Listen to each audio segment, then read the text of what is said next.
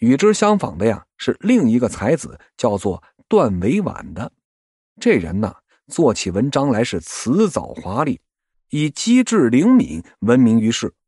这位段公子呀，那就更有意思了。科举考试考虑赋的时候啊，喜欢吃煎饼。他每次只要吃一个煎饼，一运即成；八运竟然要吃八个煎饼。而文章出来之后呢，则字字珠玉，让人拍案叫绝呀。这位段公子的怪癖实在是有点让人匪夷所思呀。除了这个文化名人，民间呢也有一些毫不逊色的才子，让人们惊叹于其下笔千言、才思泉涌的神奇。据《封氏文件记》记载，唐玄宗天宝年间呢，在四川的广汉呢，有这么一个小官吏，叫做张志。此人呢，自言有一特长，能够在各种考试中做万言命题作文。到了中书省考试的这一天呢，这张志就来劲儿了，在众目睽睽下就开始炫耀自己的绝学。他征得了宰相的同意，让工于书法的三十个小吏在庭中环绕了一圈，执笔而作，而自己呢，则身处圈子中间，然后让主官命题。张志是略加思索，依题而作，口授笔写，如此的周而复始。到了午后，三十人诗笔俱成，张志一文数字得七千余字，就这还不满意啊，非要坚持做到万言。这一旁赞不绝口的宰相就赶紧给制止了。七千字已经足够了，又何必万言呢？张志的事迹啊，就轰动了朝野上下。朝廷呢，马上下旨赏赐绸缎布帛，然后呢，将这位优秀的才人收于了国子监广文馆中，时人送雅号张万言。还有更不得了的呢，开元时期呀，山西上党那儿啊，出了一个神童，叫做常敬忠。哼，您瞧瞧，就这名儿起的都好，皇帝一见呢，保准喜欢。这小子呀，本事也不小，十五岁就通过了明经考试而及第。过了几年呢，五经更是烂熟于心。于是呢，向朝廷毛遂自荐，说自己呀有这个过目不忘的本事，凡是自己读过一遍的文章，那都可口述千言。皇帝就下诏书，让这中书省进行了测试。晏公张悦就问他：“学士，你一遍能诵千言，十遍能诵万言吗？”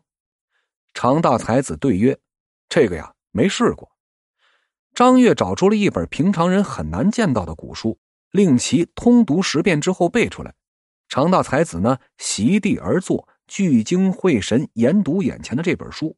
每读一遍呢，就用手指画地而记。读过七遍之后，弹地而起，说可以背了。张悦他有点不相信呢，坚持让他通读十遍。常大才子就说呀。如今我七遍已行，又何必非要十遍呢？张悦于是就拿着书对照着检查有无差错。这常大才子是口若悬河，滔滔不绝就开背了。背完之后，居然与张悦手中古书是不差一字呀！当时在场的人呐都惊呆了呀，无不感慨和心目。测试结束之后，皇帝赐绿衣一件，赏赐钱财无数。令其为东宫太子属官，专门负责试讲毛诗。也许是常大太子太有才了，在后来的一百天里啊，竟然是三度改官，皇帝是龙玉不断。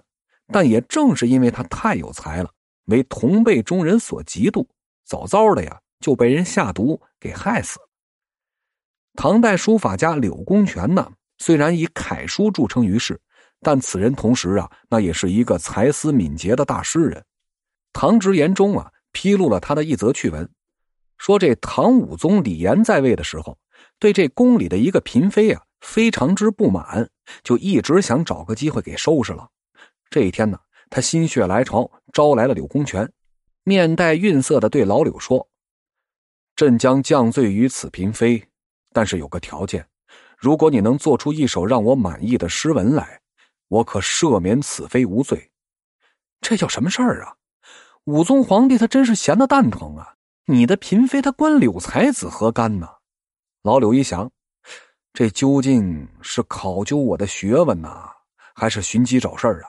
他总不会怀疑我给皇帝戴了绿帽子吧？不过呀，这救人一命是好事儿啊，于是他就欣然同意了。这武宗呢，一指御前的数十副蜀锦，就提在这上边吧。柳公权呢是稍加思索，口战一绝，提笔一挥而就：“不愤前时无主恩，以甘寂寞守长门。今朝却得君王故，重入书房拭泪痕。”柳才子这是在带那位失宠的嫔妃诉说心声啊！果然。武宗一见之下大喜呀，赶紧让宫妃拜谢了柳公权的救命之恩。这一出叫什么呀？应该叫做才子赋诗救佳人呢。元代新闻坊所做的《唐才子传》，几乎把这唐朝最负盛名的诗人、文学家和才子们的事迹啊，都收录在里边了。那些个熠熠生辉的名字，名垂后世的恢宏篇章，为我们再现了唐朝文化事业的兴盛和繁荣。唐朝它为何会涌现出许多才华横溢的诗人和才子呢？我想啊，很重要的一个原因，当然是唐朝社会的开放以及经济发展和国力的强盛。当然啊，它也离不开科举考试促使这天下读书风气的盛行。民族融合呢，兼容并蓄，它也是一个原因。还有就是政治上的宽松和言论的自由，以及帝王的个人喜好和士大夫阶层的兴起。生活是艺术的源泉，说到底啊，社会发展和经济繁荣才是文艺复兴的根本原因和前提条件。